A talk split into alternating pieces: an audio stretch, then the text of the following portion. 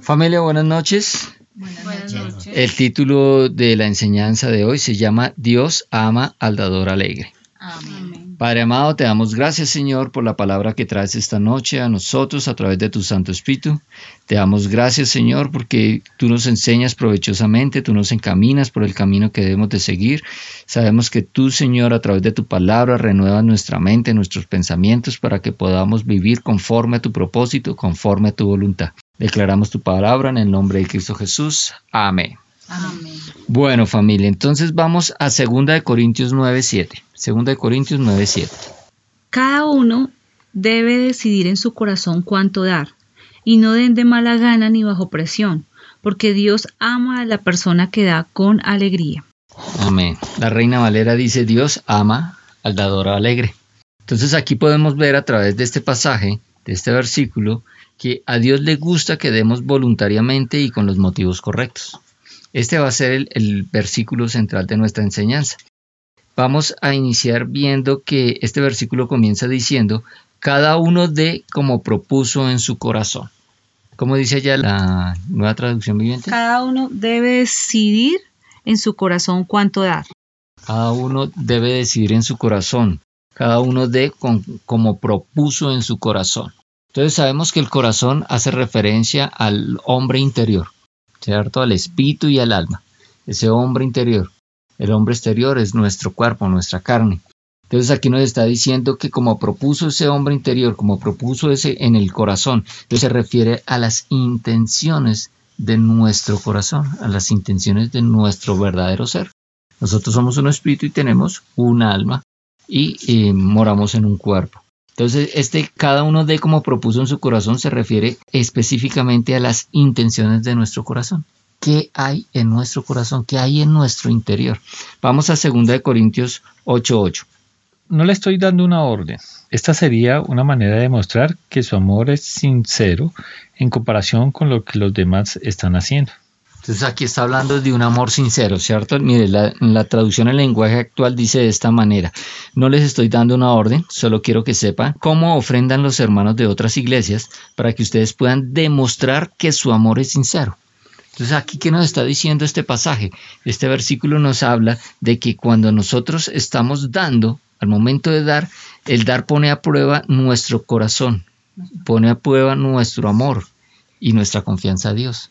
Entonces, cuando nosotros, eh, Diego, cuando llega el momento de dar, cuando llega la ocasión de dar, esa circunstancia, esa situación pone a prueba la sinceridad de nuestro amor y de nuestra confianza hacia Dios. Entonces ahí miramos qué realmente hay en nuestro corazón, qué hay, qué nos hemos propuesto en nuestro corazón, qué intenciones realmente hay en nuestro corazón. Y mire lo que dice Mateo 6:24. Vamos a Mateo 6:24. Nadie puede servir a dos amos, pues odiará a uno y amará al otro. Será leal a uno y despreciará al otro. No se puede servir a Dios y al dinero. No se puede servir al Dios y al dinero. Ese dinero, esas riquezas, eh, la palabra original es mamón, que hace referencia al Dios pagano del dinero. Entonces aquí podemos mirar nuestro corazón a quién se inclina. Si se inclina a Dios o se inclina al dinero, al Dios del dinero, a las riquezas. Para muchas personas les cuesta dar, porque sienten que al dar están perdiendo. Sienten que al dar se están desprendiendo de su dinero. Temen que eso que den no lo puedan recuperar, que les haga falta. Pero eso es una demostración en el corazón de que realmente no le estamos dando a Dios el lugar que corresponde. Cuando nosotros le damos en nuestro corazón al Dios que el lugar que corresponde, nosotros damos nuestros diezmos y damos nuestras ofrendas, demostrando quién es nuestro Señor, que Él es el que gobierna nuestro corazón y que nuestra confianza está puesta en Él y no puesta en el dinero. Ahora continúa el versículo diciendo, no con tristeza ni por necesidad. Otras versiones hablan de obligación. O sea, no ni por tristeza ni por obligación. Aquí, ¿qué hace referencia? Hace referencia a tener tanto los motivos correctos como los principios correctos. Entonces, cuando vamos a dar, debemos no solamente tener presente lo que hemos propuesto en, no- en nuestro corazón, si realmente estamos dando como corresponde, pero también tenemos que darnos cuenta, examinarnos a nosotros mismos cuál es la motivación por la que estamos dando, porque debemos dar con la motivación correcta. Mire lo que dice Primera de Juan 3:17. Primera de Juan 3:17. Dice la palabra, si alguien tiene suficiente dinero para vivir bien y ve a un hermano en necesidad, pero no le muestra compasión, ¿cómo puede estar el amor de Dios en esa persona? Entonces, cuando nosotros damos, estamos demostrando el amor de Dios, o sea, una motivación, algo que nos debe mover a dar es el amor. El amor es una de estas motivaciones correctas por las cuales nosotros debemos dar. Porque cuando nosotros estamos dando, estamos demostrando el amor de Dios en nuestros corazones. El amor que hay en nuestros corazones por Dios y por su Hijo Jesucristo. Ahora vamos a Gálatas 6.10. Vamos a mirar cuál otra, qué otra motivación correcta por la que debemos dar. Gálatas 6.10. Por lo tanto, siempre que tengamos la oportunidad, hagamos el bien a todos, en especial a los de la familia de la fe.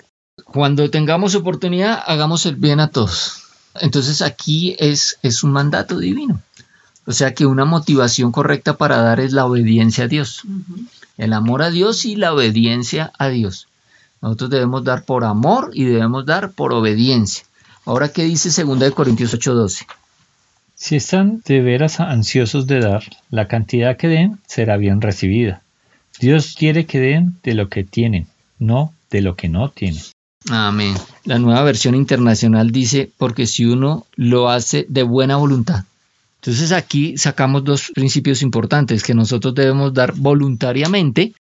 Es importante cuando nosotros damos, que lo damos voluntariamente, lo hacemos por amor a Dios y por amor al prójimo, lo hacemos por obedecer los mandatos de nuestro Señor, pero lo hacemos de manera voluntaria. Y otro principio es que lo hacemos conforme a nuestras capacidades. Aquí está bien claro que dice según, según lo que tiene y no según lo que no tiene. Entonces, cuando damos no es para ponernos en aprietos nosotros mismos y descuidar nuestras obligaciones, nuestros deberes. Nosotros damos porque tenemos y de lo que tenemos damos. Pedro cuando, cuando sanó a, a este paralítico en la, en la puerta del templo le dijo, de lo que tenemos te damos. Y él que dio, pues dio de lo que tenía. No tenía dinero, pero le dio, tenía el poder de Dios y le dio la sanidad. Ahora, nosotros de lo que tenemos damos y lo damos voluntariamente, lo damos por amor, lo damos por obediencia. Ahora mire lo que dice Mateo 6.2. Mateo 6.2. Cuando les des a, alguien que pasa necesidad, no hagas lo que hacen los hipócritas, que tocan la trompeta en las sinagogas y en las calles para llamar la atención a sus actos de, de, caridad. Les digo la verdad, no recibirán otra recompensa más que esa. Esa es toda la recompensa que recibirán. Es decir, el elogio y el, el aplauso de las demás personas, del mundo. Entonces, cuando nosotros damos para impresionar a los demás, tenemos la motivación incorrecta. Nuestro Señor Jesucristo enseñó que lo que haga tu mano derecha no lo sepa tu mano izquierda, que debemos darlo en lo privado, que cuando nosotros eh, damos en lo privado, el Señor nos exalta, nos honra, nos recompensa en lo público. Entonces, la motivación correcta no debe ser para impresionar a los demás ni para darle, demostrarle a los demás que somos muy generosos, de que no, esa no es la motivación correcta. Y otra motivación incorrecta la encontramos en Lucas 14, 12 al 14. Lucas capítulo 14, versículos 12 al 14. Luego Jesús se dirigió al anfitrión. Cuando ofrezcas un almuerzo o des un banquete, le dijo, no invites a tus amigos, hermanos, parientes y vecinos ricos, pues ellos también te invitarán a ti y esa será tu única recompensa. Al contrario, invita al pobre, al lisiado, al cojo, al ciego. Luego, en la resurrección de los justos, Dios te recompensará por invitar a los que no podían devolverte el favor. Entonces, otra motivación incorrecta es dar para obtener favores de los hombres. Cuando nosotros damos para obtener favores de los hombres, estamos motivados de una manera incorrecta. Nosotros debemos perseguir, por el contrario, es la recompensa que viene de Dios. Debemos tener puesta nuestra confianza y nuestra mirada en lo de arriba, en lo celestial. Ahora mira, continuamos con el versículo central de nuestra enseñanza, continúa diciendo, porque Dios ama al dador alegre, porque Dios ama al dador alegre. Entonces cada uno dé como propuso en su corazón, no con tristeza ni por necesidad, porque Dios dama al dador. Alegre. Entonces nosotros damos con gozo porque confiamos en Dios y sabemos que Él nos ama. Y el Señor recompensa a los que aman y a los que hacen su voluntad. Mira lo que dice Hebreos 6.10. Vamos a Hebreos 6.10. Dios no es injusto. ¿Cómo podría Él olvidar el ardor con que ustedes han trabajado o el amor que le han demostrado y le siguen demostrando al ayudar a los del pueblo santo? Correcto. Entonces dice que Dios no es injusto, que Él no olvidará nuestros esfuerzos para ayudar al que está necesitado. Entonces dice que Dios es generoso para recompensar al que bien le sirve. Cuando nosotros hacemos la voluntad del Señor, lo hacemos con la motivación correcta, Él recompensa. Y el Señor recompensa generosamente. Vamos a Proverbios 19, 17. Si ayudas al pobre, le prestas al Señor y Él te lo pagará. Si ayudamos al pobre, si damos al necesitado, es como si le estuviéramos prestando al Señor. Si el Señor nos estuviera, nos estuviera debiendo a nosotros. Entonces mire lo que significa esto. Dios se considera en deuda con quienes ayudan a los necesitados y promete que recompensará su generosidad. Imagínense que el Señor nos pague esas deudas. O sea, nosotros le damos a los necesitados y el Señor se siente endeudado con nosotros. ¿Y cómo es la recompensa del Señor? Generosamente. Cuando vamos a, Juan 3:16, el Señor, eh, dice este versículo que amó Dios que Dios amó tanto al mundo que dio a su hijo. O sea, Dios lo da todo. Dios es generoso. Lo dio todo por nosotros. Ahora mire lo que dice Hechos 20:35. Hechos 20:35. Y he sido un ejemplo constante de cómo pueden ayudar con trabajo y esfuerzo a, lo que- a los que están en necesidad. Deben recordar las palabras del Señor Jesús. Hay más bendición en dar que en recibir. Más bienaventurado es dar que recibir. Es decir, cuando nosotros recibimos, eh, somos bendecidos. Al recibir estamos siendo bendecidos. Pero cuando damos, somos doblemente bendecidos. Porque eso que estamos dando se nos retorna. ¿sí? No lo damos por esa motivación de que sea retorna, pero sabemos que cuando estamos dando con la motivación correcta, bajo los principios correctos, sabemos que Dios es generoso. Mira lo que dice 2 de Corintios 9:10. Pues es Dios quien provee la semilla al agricultor y luego el pan para comer. De la misma manera, Él proveerá y aumentará los recursos de ustedes y luego producirá una gran cosecha de, gener- de generosidad en ustedes. Él proveerá y aumentará, multiplicará. Mire que cuando damos con la motivación y bajo los principios correctos, sabemos, podemos contar que ese dar que estamos entregando es una semilla. Estamos sembrando y él aquí lo compara como el agricultor. El agricultor siembra una semilla y cuando el agricultor siembra una semilla, él la siembra confiado de que esa semilla va a salir una planta y de esa planta va a salir frutos y, eh, y será multiplicado su esfuerzo. De la misma manera, nuestro esfuerzo es multiplicado. Nosotros estamos sembrando y podemos esperar de parte de Dios la provisión y la multiplicación. Podemos contar con eso. Segunda de Corintios 9:6. ¿Qué dice Segunda de Corintios 9:6? Dice, recuerden lo siguiente. Un agricultor que siembra solo unas cuantas semillas obtendrá una cosecha pequeña, pero el que siembra abundantemente obtendrá una cosecha abundante. Entonces aquí es una invitación de parte del Espíritu Santo a través del apóstol Pablo para que nosotros sembremos generosamente y no escasamente. Sembramos escasamente cuando damos apenas lo que nos corresponde dar. Entonces, ¿qué nos corresponde dar? Nos corresponde dar nuestro diezmo, nos corresponde dar nuestras ofrendas, pero sembramos generosamente cuando damos más, más de lo que nos corresponde, cuando hacemos un esfuerzo por dar más de lo que realmente nos corresponde a nosotros. Mire lo que dice 2 de Corintios 8:3 y ya con esta terminamos. No han dado solo lo que pueden dar, sino mucho más. Y soy testigo de que lo han hecho voluntariamente. Entonces no dieron solo lo que pueden dar, sino que dieron mucho más. La Reina Valera dice que han dado conforme a sus fuerzas y más allá de sus fuerzas.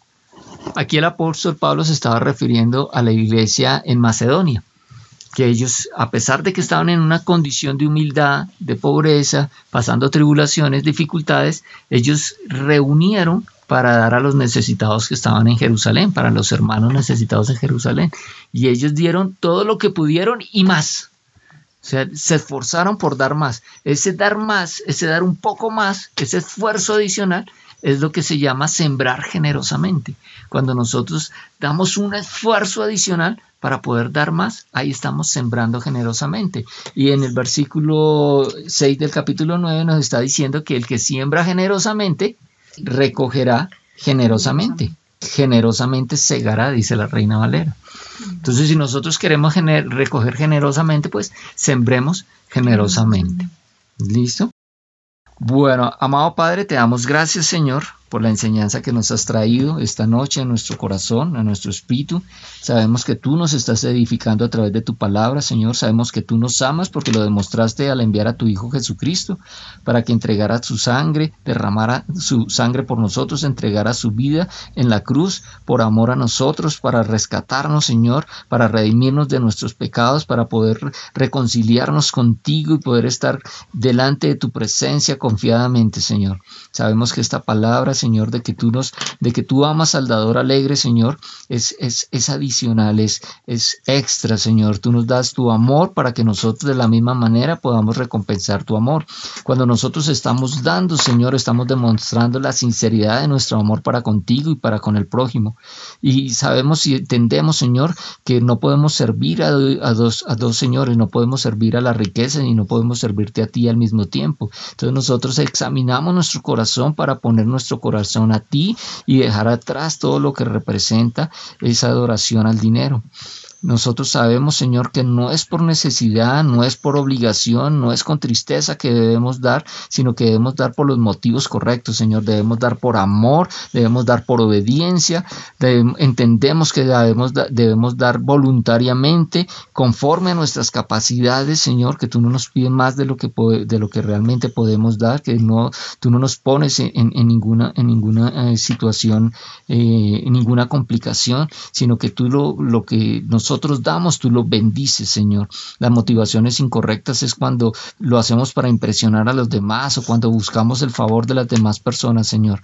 Nosotros entendemos que las motivaciones correctas deben ser el amor, debe ser la, la, voluntad y la obediencia a ti, Señor. Y sabemos, Padre Santo, que cuando damos conforme a tus principios, conforme a la motivación correcta, pues recibimos la recompensa, porque lo que damos es una semilla, una semilla que da fruto y es tú, Señor, el que paga esa recompensa, Señor, y tú eres generoso para dar, tú das en abundancia, Señor.